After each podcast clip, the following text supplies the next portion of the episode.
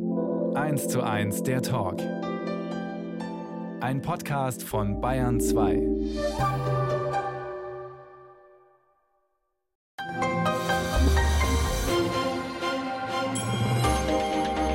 Bayern 2 1 zu 1 Spezial.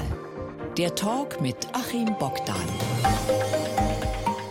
Grüß Gott, hier ist unsere Serie über meine Wanderungen auf die höchsten Berge aller deutschen Bundesländer. Und zwar jeweils in Begleitung einer bekannten Persönlichkeit aus dem jeweiligen Land.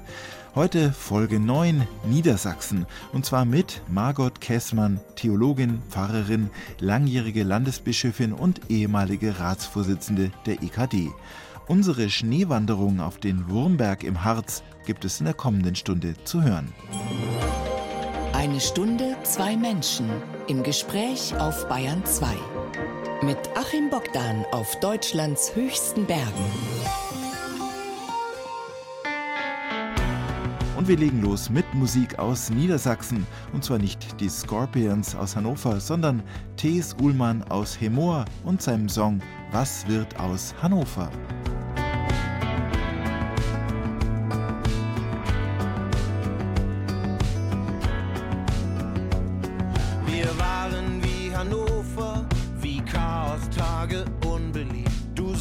Ich bin das Loch im Eimer, ich sag, ich bin ein Sie.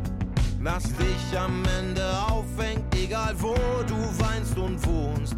Du darfst niemals vergessen, Musti kennt Tom Jones.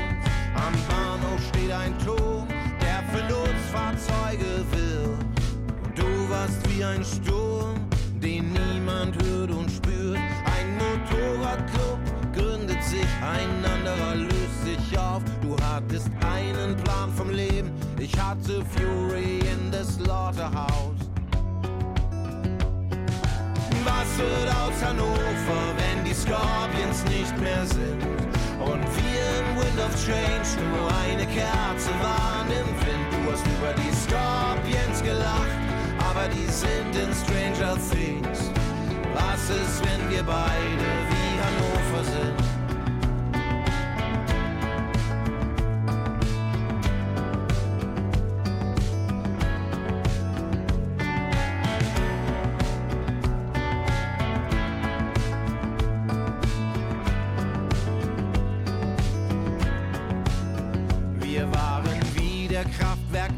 Jingle, kurz aber fatal.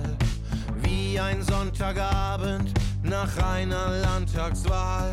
Ein Baum wächst schräg und ständig durch den deutschen Pavillon. Kanzler und Präsidenten singen im Niedersachsen-Stadion. Und Ude Herr singt nur für uns, niemals geht man so ganz. Zwei verlorene Ober in leeren Restaurants. Geplündert, eine Barrikade brennt im Sonnenschein. Ohne dich werde ich immer kurz vor Hannover sein. Was wird aus Hannover, wenn die Scorpions nicht mehr sind? Und wir im Wind of Change nur eine Kerze waren im Wind. Du hast über die Scorpions gelacht, aber die sind in Stranger Things. Was ist, wenn wir beide wie Hannover sind?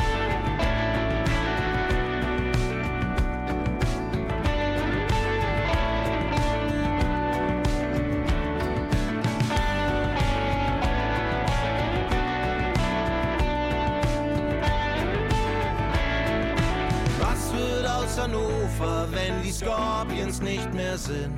Und wir im Wind of Change nur eine Kerze waren im Wind. Du hast über die Scorpions gelacht, aber die sind in Stranger Things. Was ist, wenn wir beide wie Hannover sind?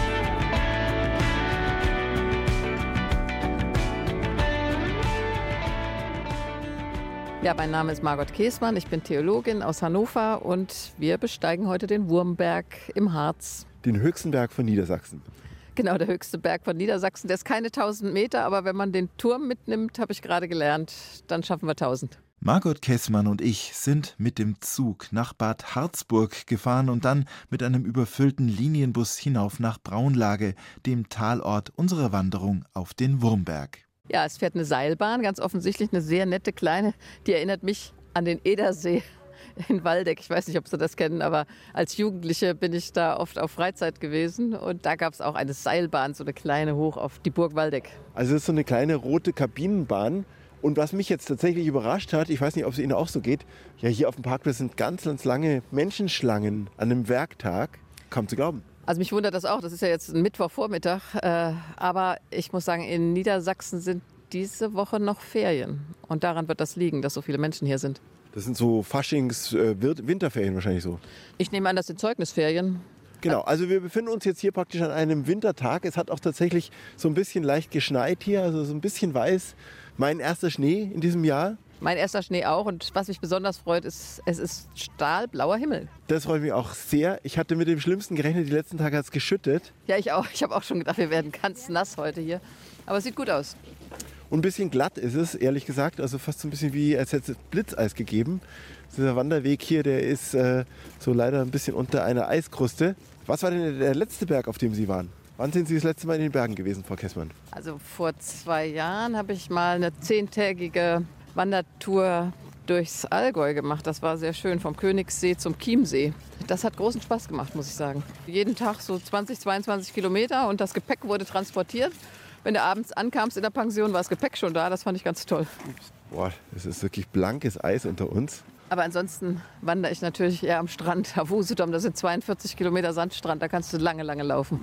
Das ist praktisch so Ihre zweite Heimat? Ja, da habe ich jetzt seit neun Jahren ein Ferienhaus und bin so oft wie möglich da. Da kann man wirklich wunderbar laufen. Aber es ist natürlich alles flach. So, jetzt schauen wir noch mal, dass wir den richtigen Weg auch kriegen. Genau, Wurmberg 4,1 Kilometer. Ich glaube, das packen wir. Jetzt Also in der Regel sagt man doch fünf Kilometer die Stunde bei normalem Laufen. Genau, ich muss jetzt bloß gerade irgendwie an Manuel Antrag denken und das Saarland. Da war das alles ein bisschen länger. Meine Wanderung, die dann so ausgeufert ist. Hier ist alles gut beschildert. Es ist immer gut getan, hat man vorher einen Plan. So, Frau Kessmann, jetzt mal die Frage, was machen Sie eigentlich inzwischen? Sie sind ja nicht mehr im kirchlichen Dienst. Nein, ich bin nicht mehr im kirchlichen Dienst, das heißt aber, ich bin entpflichtet. Das finde ich bei Pfarrerinnen und Pfarrern sehr schön. Du wirst in einem Gottesdienst mit Segen verabschiedet aus der Pflicht, aber die Kür darfst du weitermachen. Also mache ich weiter Kür, das heißt, ich predige, halte Vorträge ab und an, aber je nachdem, wie ich mir das einteile. Ich bin Botschafterin für Terre des Hommes, das Kinderhilfswerk. Da engagiere ich mich sehr und bin Mitherausgeberin der Niedersächsischen Straßenzeitung Asphalt. Und das ist mir auch sehr wichtig, mich im Ruhestand zu engagieren für die, die es schwerer hatten im Leben als ich. Also das heißt nach wie vor eigentlich ziemlich vollbesetzte Tage. Ja, es ist noch viel, was ich tue, aber es ist natürlich ganz anders, weil ich mir die Tage frei einteilen kann. Ich kann Ihnen jetzt zusagen für diese Wanderung oder eben nicht. Es gibt keine Sitzungen mehr in meinem Leben. Das finde ich großartig, muss ich sagen. Und dann ist gerade das siebte Enkelkind unterwegs und dafür möchte ich wirklich auch Zeit haben, meine Enkelkinder zu erleben. Ja, Sie haben vier Töchter und sieben Enkelkinder inzwischen. Naja, das siebte ist gerade unterwegs. Also das Also kommt bald. Anfang März. Ja. So, hier ist ein kleiner Schlittenberg, über den wir jetzt gehen. Der Wanderweg führt also quasi über den Schlittenweg. Ja, was haben Sie sich denn gedacht, als meine Anfrage kam, Frau Kessmann? Erstmal habe ich gedacht, es ist insgesamt eine interessante Idee, mal in 16 Bundesländern den höchsten Gipfel zu erklimmen. Und finde, Niedersachsen sollte dabei sein, wenn Sie mich fragen. Außerdem kenne ich Ihren Vater, der ist ja Kollege. Habe ich gedacht, kann keine schlechte Idee sein, kein schlechter Mensch sein. Ja, und jetzt haben wir auch die Gelegenheit, tatsächlich an diesem sonnigen Tag aus unseren Großstädten wegzukommen und äh, unverhofft quasi so einen, einen schönen sonnigen Wandertag zu haben. Ja, ich meine, das ist ja ein wunderbarer Nebeneffekt. Das ist jetzt für mich keine Qual zu laufen. Ich laufe sehr gerne. Und insofern äh, passt das gut zusammen. Jetzt verraten Sie mal ein bisschen was über Niedersachsen. Ein ganz schön riesiges Bundesland, vielleicht sogar mit flächenmäßig eines der größten. Ja, ich denke, Bayern und Niedersachsen sind die flächengrößten Bundesländer. Niedersachsen hat, äh, das ist für mich natürlich damals auch wichtig gewesen, eine ganz stark lutherische Tradition. Es gibt hier insgesamt vier Landeskirchen. Die größte ist natürlich die Hannoversche Landeskirche. Die hat ungefähr 74 Prozent. Dann gibt es Braunschweig als Landeskirche. Dazu Schaumburg-Lippe und Oldenburg und die Reformierten. Das ist im Grunde die fünfte Landeskirche, die in Leer ihren Hauptsitz haben. Also das heißt, die Kirche hat nicht die gleichen Dimensionen wie das Bundesland, sondern es ist anders, anders geordnet. Ja, ich sage mal, in der, den Landeskirchen, da lebt noch so ein bisschen der Wiener Kongress weiter. Ja, das sind alte Grenzen von Grafschaften, Königreich Hannover, äh, Grafschaft Schaumburg und anderes mehr. Wir haben mal versucht, eine niedersächsische Landeskirche zu gründen, weil das natürlich sehr sinnvoll wäre, auch mit Blick auf die kirchlichen Interessen, etwa gegenüber der Landesregierung, was Religionsunterricht betrifft. Aber das hat nicht funktioniert, weil da zu viel, sag ich mal in Anführungsstrichen, Nationalstolz in den Landeskirchen herrscht. Und das heißt also, ihr, ihr Bezirk, den Sie verwaltet haben als Bischöfin, als Landesbischöfin, ging dann von wo bis wo? Ja, der war schon riesig in der Fläche, der bis zur holländischen Grenze, dann oben von den ostfriesischen Inseln gehörten sechs der Inseln von den sieben Inseln dazu. Dann geht es bis unter Hamburg durch an die Elbe, an die alte Ost-West-Grenze und dann bis runter hinter Hannover-Schmünden. Da beginnt dann die Landeskirche Kursen-Waldeck. Das heißt, das waren dann vermutlich auch endlose Dienstreisen. Also ich habe viele, viele Autofahrten gehabt. Ich denke, mein Fahrer hat immer gesagt, es sind ungefähr 70.000 Kilometer im Jahr gewesen, die du da zurücklegst im Auto. Ich habe beispielsweise, sagen wir mal jetzt mal in Marienhafe gepredigt. Wenn du da um 10 auf der Kanzel stehen willst, dann musst du in Hannover um ja, mindestens 7 Uhr abfahren. Also dann teilweise Touren äh, ans Meer, teilweise Touren in die Berge, wenn es in den Harz ging? Ja, ich erinnere mich zum Beispiel an ein Kirchenjubiläum im Harz, Gieboldehausen, 250 Jahre. Und daran erinnere ich mich so gut, weil die Menschen erzählten, wie schwierig das war. Das ist ja das Eisfeld, eine der wenigen katholisch dominierten Regionen in Niedersachsen für die ersten evangelischen Gemeinden da und dass die Kinder auf dem Schulhof noch getrennt wurden. Und dann war irgendwie für die Leute so ein schönes ökumenisches Zeichen zum 250-jährigen Jubiläum der evangelischen Gemeinde in Gieboldehausen haben dann auch die Katholiken geflaggt. Das weiß ich noch genau. Und wie wirkt denn so der Harz auf Sie? Oder hat auch gewirkt, wenn Sie dann hierher gekommen sind? Ich bin nun ein Mensch, der sehr geprägt ist vom Thema Ostsee, weil meine Mutter aus Hinterpommern stammte und wenn überhaupt wir mal in Urlaub fuhren, dann ging es an die Ostsee. Deshalb war ich mit, sag ich mal, Mittelgebirgen nicht so vertraut. Der Harz hat was Raues, finde ich. Ist auch eine raue Landschaft. Und ich habe oft gedacht, dass die Menschen hier ja, sehr, sehr harte Zeiten erlebt haben. Also der Bergbau, aber doch auch eine hohe Armut einfach und wahrscheinlich doch auch Einsamkeit. Bis dann der Tourismus kam, der ja hier jetzt speziell am Wurmberg, da haben die das sozusagen schon sehr ausgebaut die letzten Jahre. Also hier ist viel gerodet worden. Künstliche Beschneiungsanlagen für den Skisport. Also die haben jetzt hier auch wirklich voll auf diese Karte gesetzt. Tourismus merkt man, finde ich auch. Da drüben ist eine Rodelbahn.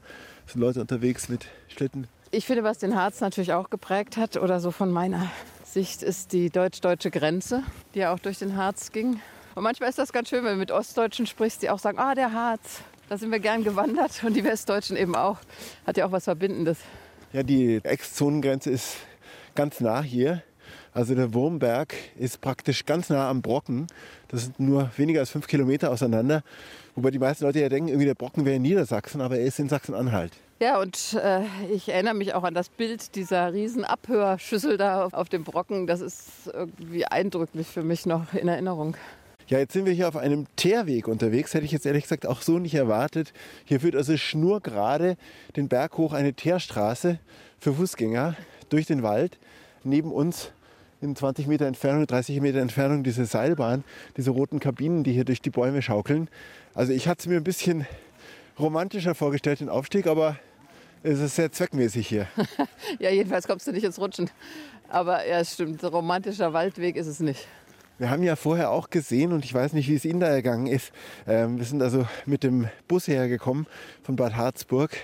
Da waren ja draußen, es sah ein bisschen apokalyptisch aus, die Bäume. Es war ja schon mal so, dass wir mit dem Waldsterben so zu Bewusstsein gekommen sind über die Umweltzerstörung. Aber im Moment ist das, scheint mir viel zu sehr aus dem Bewusstsein gekommen. Mir ging es auch so, als ich letzten Sommer durch Deutschland gefahren bin, dass ich an so vielen Stellen vertrocknete Bäume gesehen habe, dass äh, die Statistik dann so erkennbar wird. Wir wissen das ja alle, äh, dass ja, der deutsche Wald leidet unter der Umweltzerstörung. Aber es wird sichtbar. Und genauso ist das, denke ich, mit dem Klimawandel. Das ist so eine Theorie. Aber wenn dann kein Schnee mehr fällt im Winter und die Sommer so heiß werden, dann wird die Theorie sehr schnell ja, greifbar. Gleich geht's weiter mit der Bischöfin Margot Käßmann und unserer Wanderung auf den höchsten Berg von Niedersachsen an einem sonnigen Februartag durch den Schnee. Hier kommt Musik aus dem Jahr 1969 von David Bowie. God knows I'm good. I was walking through the counters of a national concern and the cash machine was spitting by my shoulder. And I saw the multitude of faces, honest, rich, and clean. as the merchandise exchanged and money rolled. And the woman, hot with worry, slyly slipped a tin of a stewing steak into the paper bag at her side. And her face was white with fear in case her actions were observed. So she closed her eyes to keep her conscience blind. Crying, God knows I'm good, God knows I'm good, God knows I'm good. God may look the other way today. God knows I'm good, God knows I'm good, God knows I'm good. God may look the other way today.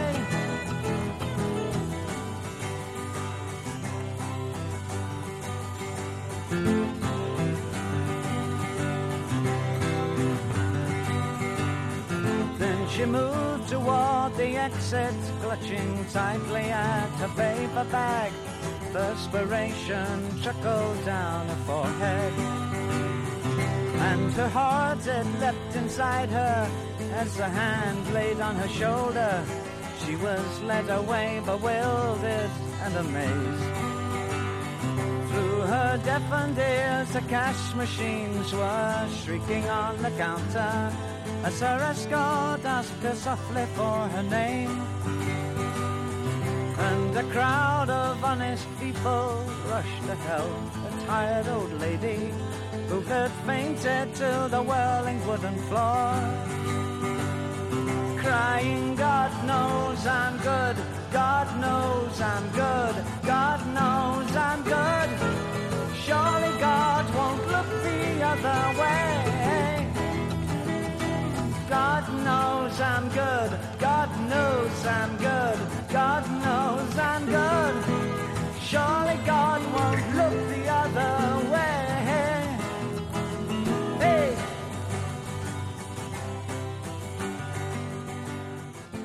Sie hören 1 zu 1 der Talk Spezial auf Bayern 2 mit Achim Bogdan und der langjährigen evangelischen Landesbischöfin aus Hannover, Margot Kessmann, die mich auf den Wurmberg begleitet hat, den höchsten Gipfel Niedersachsens. Wir wanderten durch den Schnee, durch den Wald. Also ich finde Buchen wunderschön, ich liebe die. Einerseits, weil dieser junge Buchenwald im Frühling, so Ende April, Anfang Mai, ich finde, das ist ein Grün, das siehst du das ganze Jahr nicht mehr, dieses helle Grün.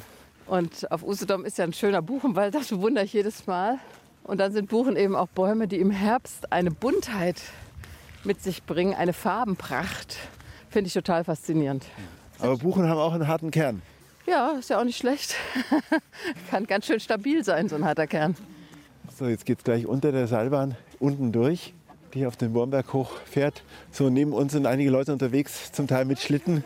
Ja, Frau Kessler, lassen Sie uns mal ein bisschen zurückblenden in Ihre Kindheit. Sie sind groß geworden in Stadt Allendorf. Wo ist das? In der Nähe von Marburg, Marburger Land. Und das kam daher, also das hat jetzt wieder mit Wald zu tun. Die ganze Familie musste ja fliehen aus Hinterpommern. Und die Schwester meiner Großmutter hatte einen Förster in Hessen geheiratet. Das wussten alle. In Burgholz in Hessen. Und so haben sich alle auf unterschiedlichsten Wegen da wieder gesammelt, ab 46, 47. Ja, erste Kindheitserinnerungen. Geboren 1958, Wirtschaftswunderkind. Ich denke auf jeden Fall. Also meine älteste Schwester ist sieben Jahre älter und hat, glaube ich, mit diesen sieben Jahren älter noch viel mehr die Enge und Kargheit erlebt, kurz nach dem Krieg. Also meine Eltern eben beide beim Punkte Null und dann wieder aufbauen. Und als ich geboren wurde als viertes Kind, ein Jahr später, haben sie dann schon ihr Häuschen gebaut. Also Was war ja auch das Ziel der meisten. Mein Vater hat eine Autowerkstatt dazu, Tankstelle hatten sie schon eine kleine. Also ich denke schon, ich bin eine der ganz privilegierten Personen, die nach dem Zweiten Weltkrieg in der Zeit des Wirtschaftswunders aufgewachsen ist in Westdeutschland und als Frau auch alles konnte, wenn sie wollte. Also Abitur machen, studieren, selbst Pfarrerin oder Bischöfin werden. Das war schon eine sehr privilegierte Zeit. Und was fallen Ihnen für Bilder ein aus der ganz frühen Kindheit von dieser Tankstelle? Ja, vor allen Dingen interessanterweise die Autowerkstatt, die habe ich geliebt, weil hinter unserem Haus, mein Vater hatte da sein Büro und dann war so eine kleine Terrasse, da waren ein paar Büsche und dann ging es fünf Stufen runter und dann war da ein großer Hof, den ich als Kind riesig fand, Und da war die Werkstatt, das waren so drei Hallen, in denen Autos eben repariert wurden. Dann war ein kleiner Garten, eine Schaukel und Gummireifen. Und da konnte Klein Margot eigentlich machen, was sie wollte, den ganzen Tag. Ja, das war eine sehr freie Kindheit. Und daran erinnere ich mich, auf diesem Hof rumzulaufen, rumzustromern. Und einer der Gesellen meines Vaters hat dann auch mir mal erzählt vor ein paar Jahren, sagt er, sie hätte mich dann einfach da auf die Werkbank gesetzt, hätte ein paar Erdbeeren geholt und dann habe ich da gesessen und Erdbeeren gegessen, während sie die Autos repariert haben. Und ist da auch mal was passiert? Ich meine, spektakuläre Unfälle in Ihrer Kindheit?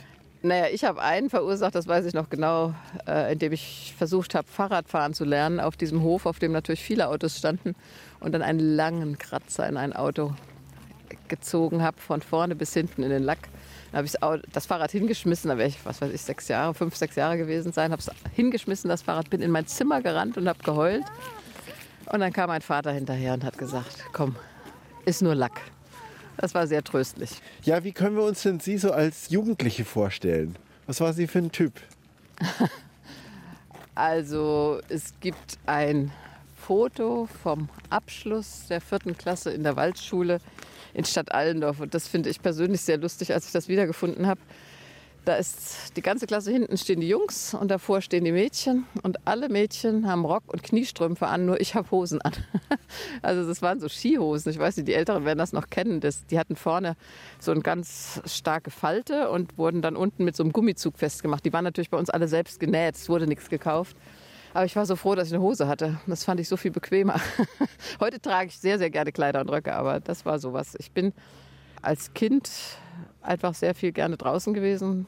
Das lag wahrscheinlich daran, dass ich mit der Werkstatt immer raus konnte. Und dann als Jugendliche hat die Kirchengemeinde eine große Rolle gespielt für mich. Einerseits fand ich das schön da, sozial war das ein Umfeld, in dem ich gerne war.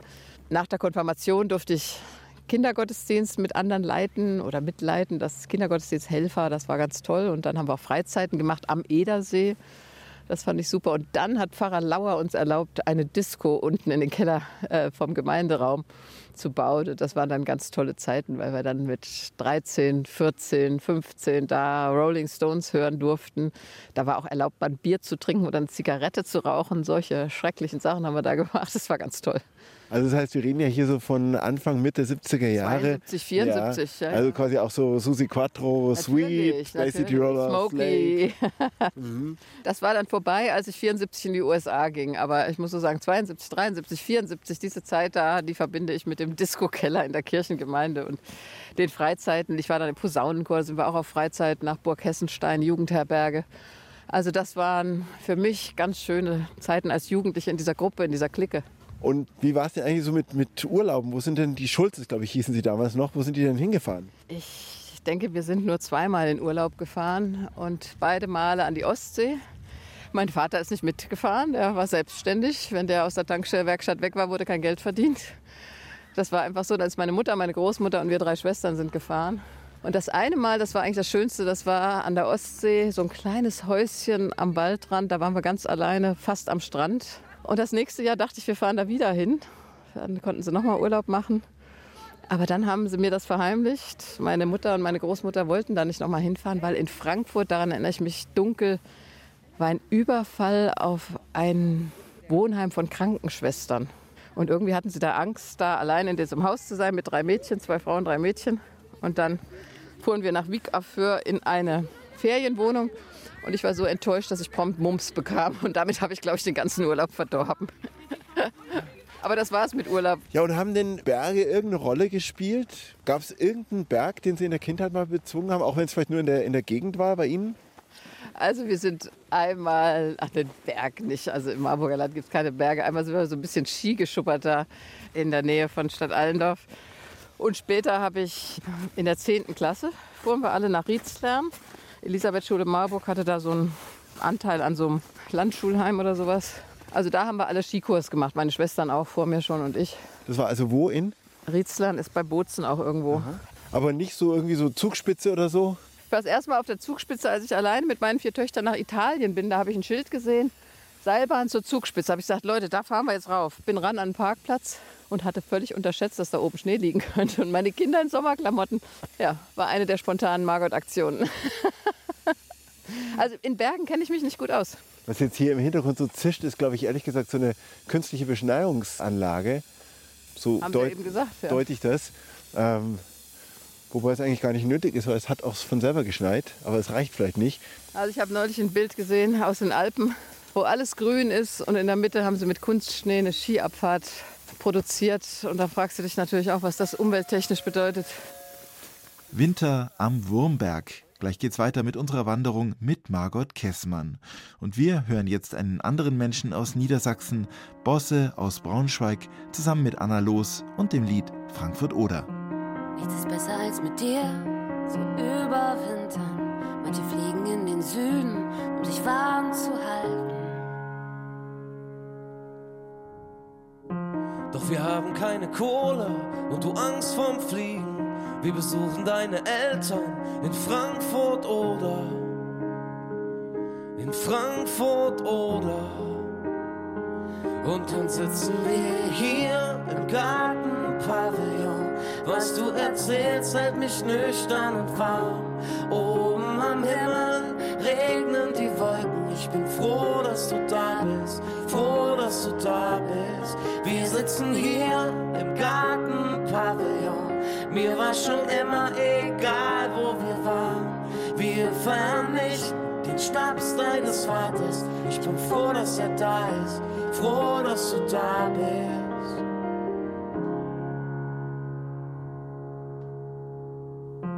Nichts ist besser als mit dir loszufahren an die tristesten Orte, um dich bei mir zu haben. Um zu sehen, dass es gut geht, zu sehen, dass wir gut sind, mit Kartoffelschnaps und Bockwurst, zwischen Gartenzwergen, zwischen Gartenzwergen. Und dann sitzen wir hier im Gartenpavillon. Was du erzählst, hält mich nüchtern und warm. Oben am Himmel regnen die Wolken. Ich bin froh, dass du da bist, froh, dass du da bist. Wir sitzen hier im Gartenpavillon. Mir war schon immer egal, wo wir waren. Wir feiern nicht den Schnaps deines Vaters. Ich bin froh, dass er da ist, froh, dass du da bist. Bin froh, dass du da bist. Ich bin froh, dass du da bist.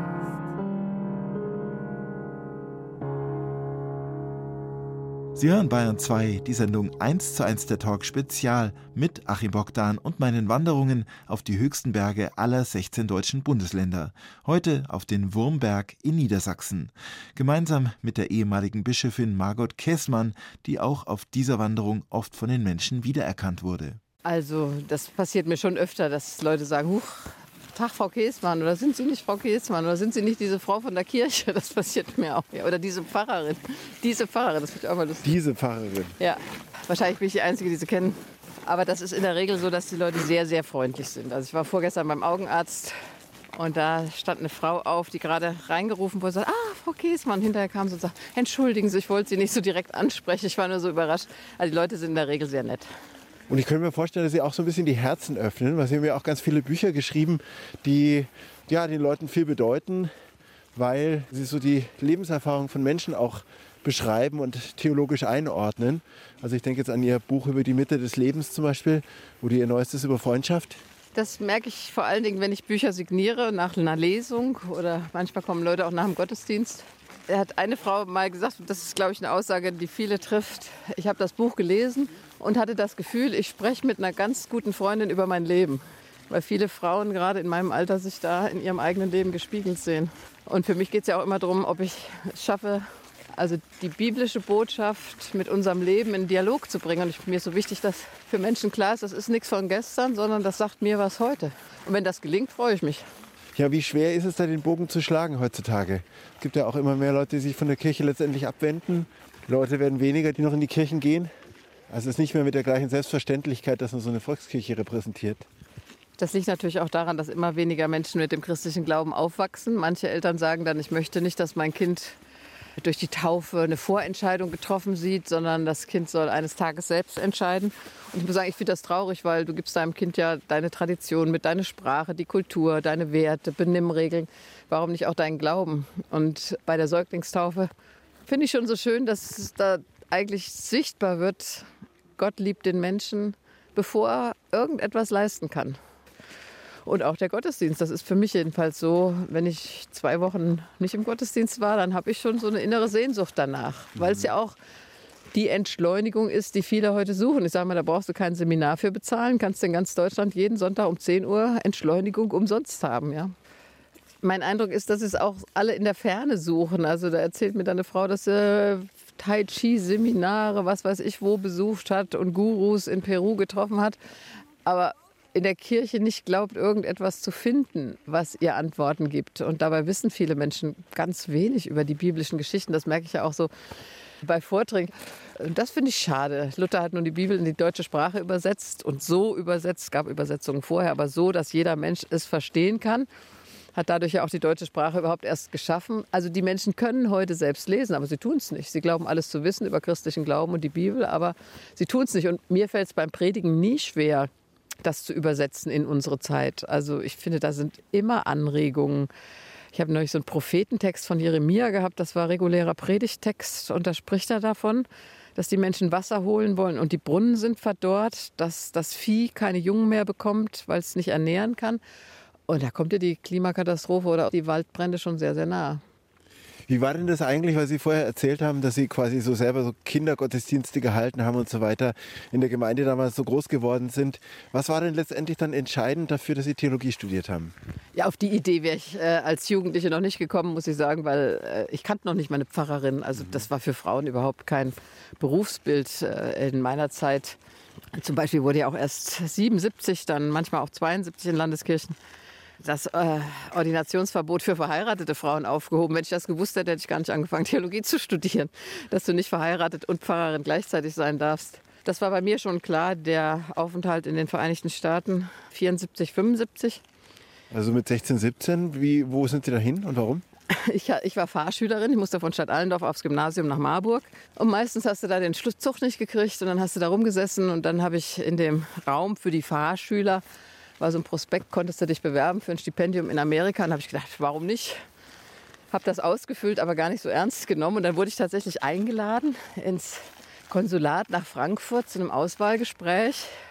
Musste meine ältere Schwester noch mitkommen, weil meine Mutter sagte, allein nach Frankfurt fahren geht gar nicht. Und die haben mich dann tatsächlich genommen. Aber es war ein schweres Jahr. Ich war gerade 16 geworden. Und dann kam ich an so ein Ostküsteninternat, wo wirklich sehr reiche Kinder oder Kinder aus sehr reichem Hause waren. Ich kam aus Stadt Allendorf, ja. Meine Eltern hatten mir für das Jahr 300 Dollar Taschengeld mitgegeben. Äh, das war für sie viel, ja, für Taschengeld für ein Jahr.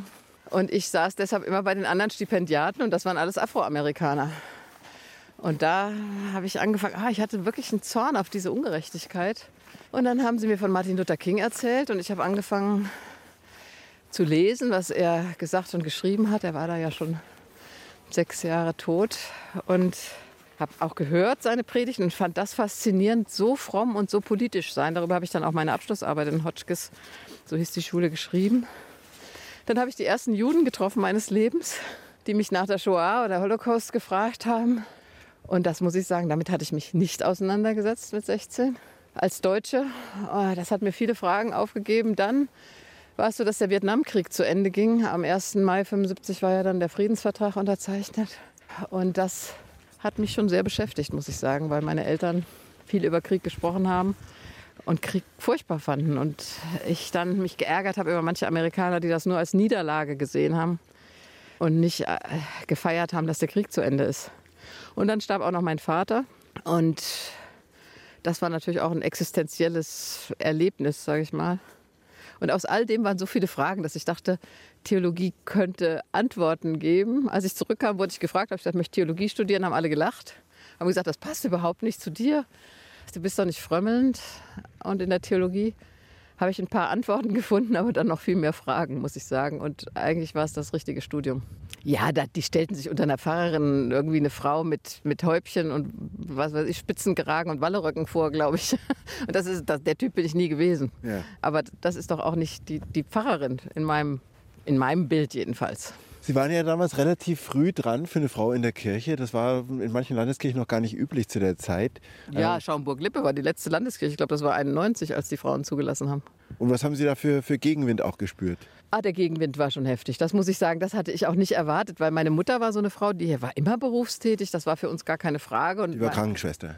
Ja, war Krankenschwester, aber dann könnte, heute würde man sagen, Geschäftsführerin des Familienbetriebs. Ja, die hat ja dann alles gemacht, Rechnungen geschrieben, auch Schulden eingetrieben, wenn es nötig war und so. Meine Mutter war schon. Also war auch ein Inkassounternehmen. Naja, das war für meine Mutter ganz schlimm, wenn die Leute nicht gezahlt haben, das weiß ich noch. Und dann kam das Benzin, das neue, und das musste bezahlt werden. Und die anderen hatten aber ihre Rechnung noch nicht bezahlt. Also ich, be ich bezahle jede Handwerkerrechnung sofort, weil ich weiß, was das heißt, äh, wenn die Leute nicht zahlen, was das bedeutet. Ja, aber ich war früh als Frau in der Kirche. Ich habe mir darüber gar nicht so viel Gedanken gemacht. Aber den ersten Dämpfer habe ich dann gekriegt, als mein Mann und ich uns nach dem zweiten theologischen Examen eine Stelle teilen wollten. Aber ich hatte dann schon ein Kind und war mit Zwillingen schwanger. Und dann kam die Pröbstin und sagte, das sei eigentlich einer Gemeinde nicht zumutbar.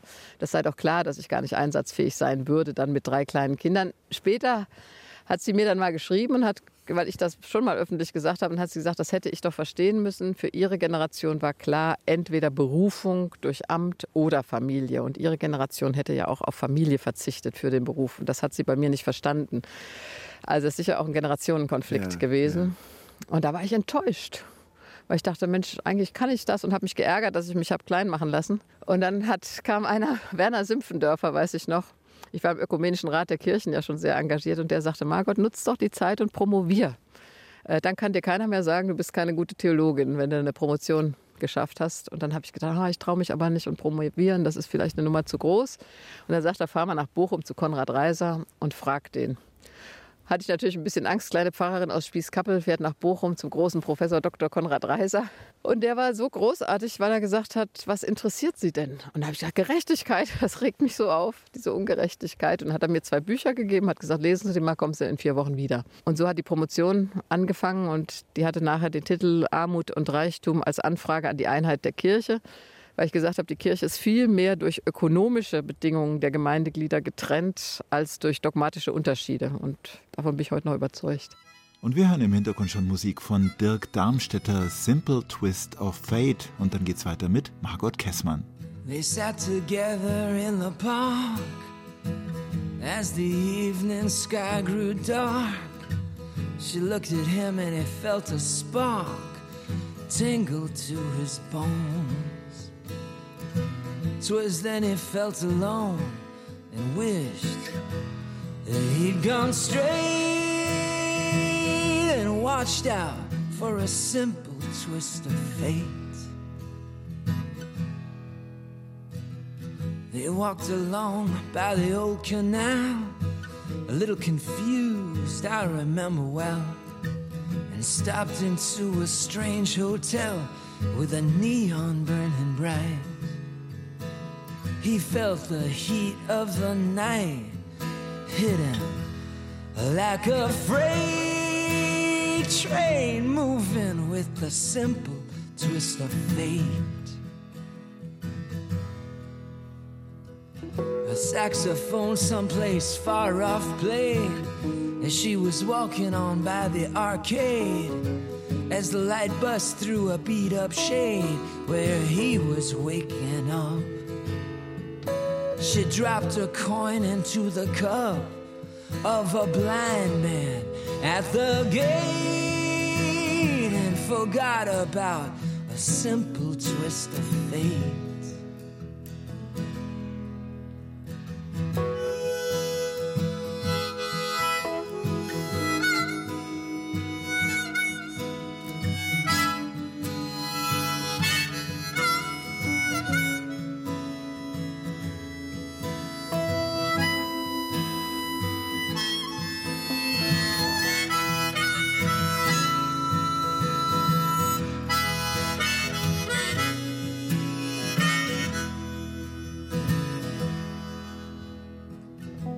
Woke up, the room was bare. He didn't see her anywhere. He told himself he didn't care, pushed the window open wide. Felt an emptiness inside to which he just could not relate. Brought on by a simple twist of fate. Hears the ticking of the clocks and walks along with a parrot that talks. Hunts her down by the waterfront docks where the sailors all come in. Maybe she'll pick him out again. How long must he wait one more time for a simple twist of? Hier ist Bayern 2 mit einem 1 zu 1 Spezial. Dirk Darmstädter war das gerade eben mit einem Song aus dem Jahr 2010, einem Schicksalsjahr für meinen Gast Margot Kessmann. Auf dem Aufstieg durch den Schnee zum Wurmberg in Niedersachsen sprachen wir über Höhepunkte und auch Täler ihres Lebens. Sie erzählte mir, wie sie erst Bischöfin und dann EKD-Ratsvorsitzende wurde und wie alles sehr plötzlich und dramatisch endete. Ah, jedenfalls war ich dann promoviert und dann haben sie mir nachher doch eine halbe Stelle gegeben. Irgendwann, ich glaube, da war ich schon 34, habe ich dann auch eine ganze Stelle gekriegt. Da hat mein Mann dann zwei Jahre Elternzeit genommen, wie man das heute nennen würde. Und dann wurde ich Generalsekretärin des Kirchentags. Das war dann eine volle Überraschung auch für mich, weil im Präsidium gesagt wurde, mit vier Kindern, das geht doch nicht. Eine Frau mit vier Kindern kann doch nicht Generalsekretärin sein. Und das, Ein Motiv, das sich wiederholt hat. Ja. Auch als Sie zur Landesbischöfin gewählt wurden, war es das große Thema, dass Sie vier Kinder haben. Wie macht sie das? Wobei Ihr Gegenkandidat hatte fünf Kinder, aber man ist davon ausgegangen, dass wahrscheinlich auch dessen Frau das halt einfach organisiert. Ne, das sind die Bilder, dass du denkst, wenn ein Mann fünf Kinder hat, natürlich kann der eine leitende Stelle übernehmen, weil irgendwo im Hintergrund eine Ehefrau ist, die das alles regelt. Aber es hat mich geärgert, weil es überhaupt nicht darum ging, habe ich die Qualifikation, Bischöfin zu sein und weil immer das so einen Unterton hat, die Mutter muss, will unbedingt Karriere machen, die armen, armen Kinder, die leiden darunter, ja. Also das ist was, was mich geärgert hat. Das sind ja alles, das ging ja um Bilder im Kopf, wie eine Frau zu leben hat, wie eine Mutter zu sein hat, wie ein Mann auch zu leben hat, wie eine Familie aussieht. Das war schon eine Belastung. Andererseits muss man sagen, haben Sie natürlich da auch viel Stoff sammeln können für das, was Sie dann in Ihren Predigten und Büchern äh, umgesetzt haben, weil das sind ja Lebensrealitäten von ganz vielen Frauen in Deutschland. Ja, und ich denke, das hat für viele Frauen auch diese Nähe hergestellt. Ein Journalist hat mal gesagt, Ihre Bücher lesen ja nur Frauen über 40. Sag ich ja, aber Frauen über 40, die lesen halt. Ja.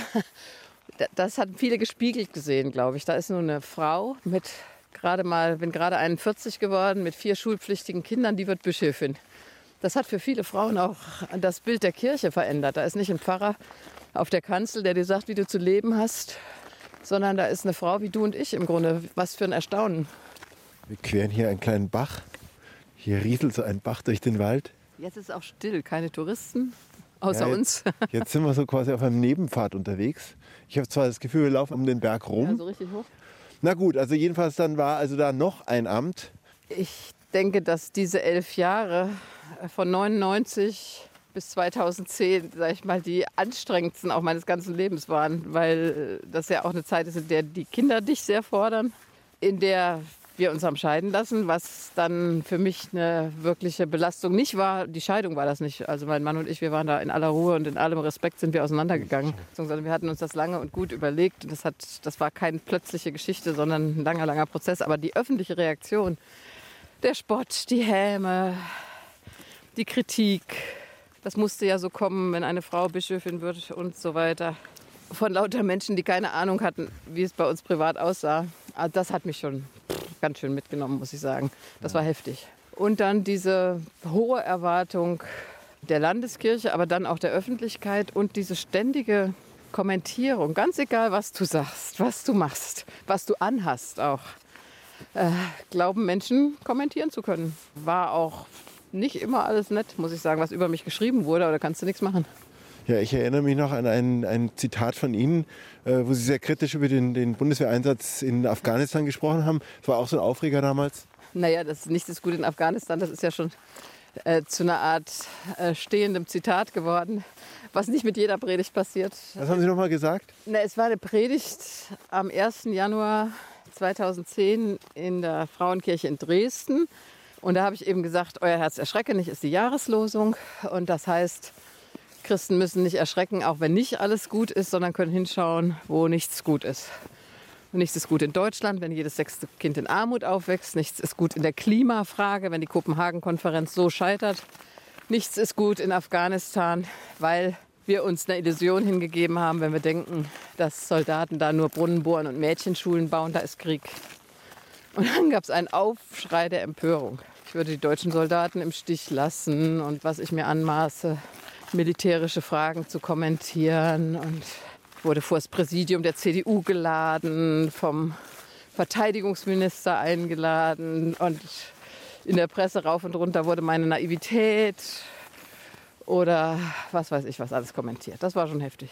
Na gut, jedenfalls haben also auch diese Zitate, die Dinge, die sie getan haben, letztlich dazu beigetragen, dass es auch so eine gewisse Fallhöhe gab bei ihnen.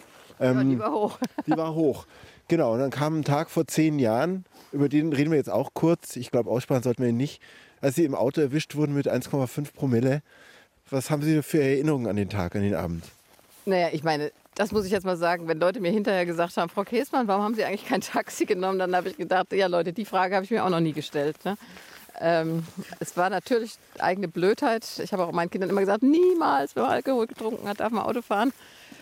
Und es war aber so ein Tag, an dem ich am Schreibtisch saß, die Predigt noch fertig machen musste für den nächsten Tag, hatte mich aber mit Freunden zum Kino verabredet. Nelson Mandela-Film. Äh, und dann wollte ich mit dem Fahrrad losfahren, war alles vereist, das ging nicht. Dann wollte ich mit dem Privatwagen losfahren, das ging nicht, weil meine Tochter ihn hatte. Hab schließlich, ja, war ich so spät dran, war den Dienstwagen genommen. War so in Rage, dass ich wenig gegessen, viel, zu viel getrunken habe. Und dann dachte, oh Mensch, morgen müssen wir los zum Gottesdienst, ich muss den Dienstwagen mit nach Hause nehmen.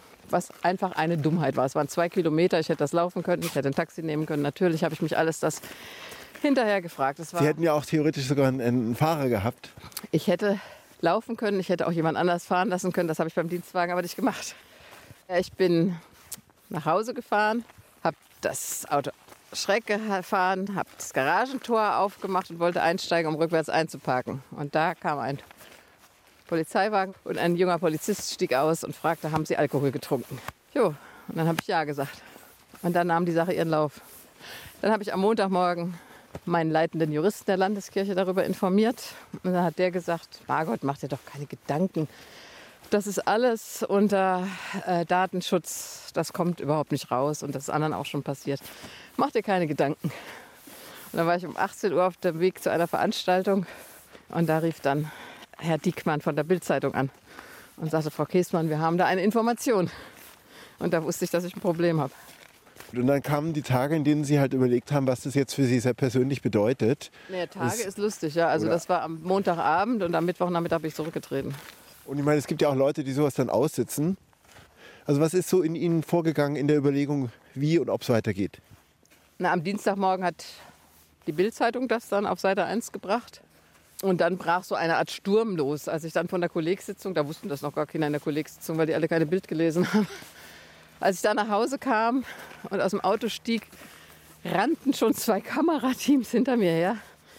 Und ab dann war alles unvorstellbar belegt. Ich kam nicht mehr aus dem Haus raus. Also auf der Gegenseite äh, hatten sich Fotografen, das hat meine Tochter dann gesehen, waren lauter Fotografen am Fenster einer leerstehenden Wohnung, die gerade renoviert wurde. Hinten auf den Garagendächern waren Fotografen, vorne vorm Haus stand ein Reporter. Ich weiß nicht, ob Sie sich so eine Situation vorstellen können. Belagerungszustand. Ja, ich, also ich konnte eigentlich nicht mehr rausgehen. Und natürlich habe ich da kaum geschlafen, habe überlegt, was machst du jetzt? Mit meinen Kindern auch gesprochen.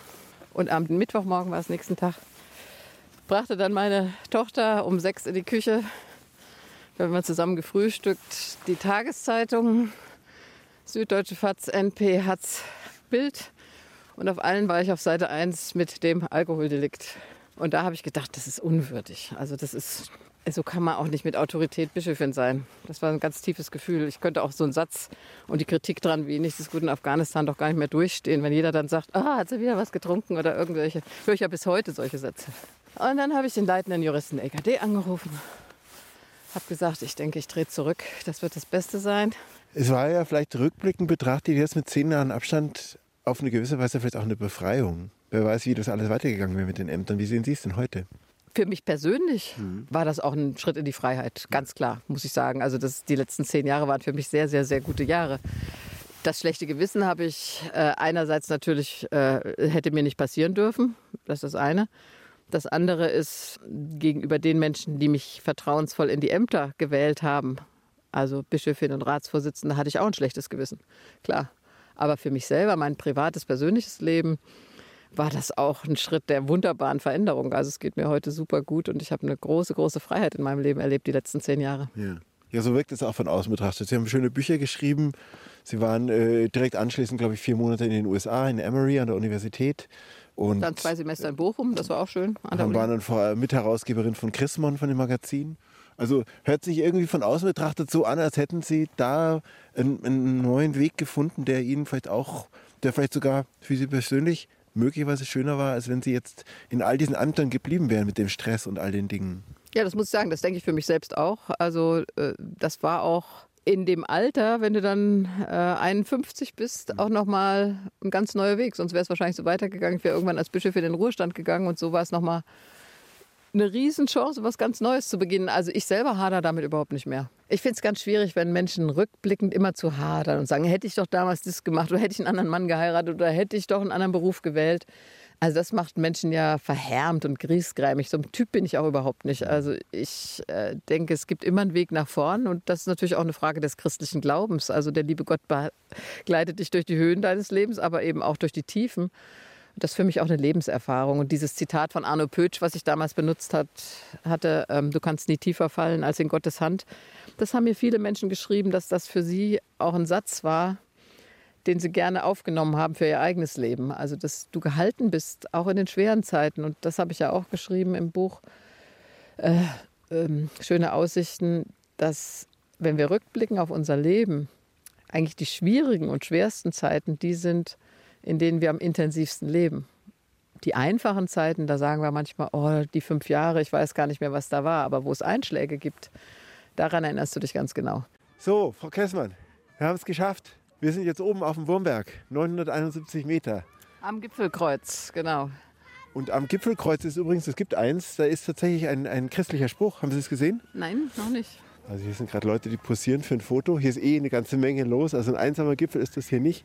Ja, hier wird Psalm 121 zitiert. Da ist also eine Eisentafel an dem Gipfelkreuz und da steht, Ich hebe meine Augen auf zu den Bergen. Woher kommt mir Hilfe? Hilfe kommt vom Herrn, der Himmel und Erde gemacht hat.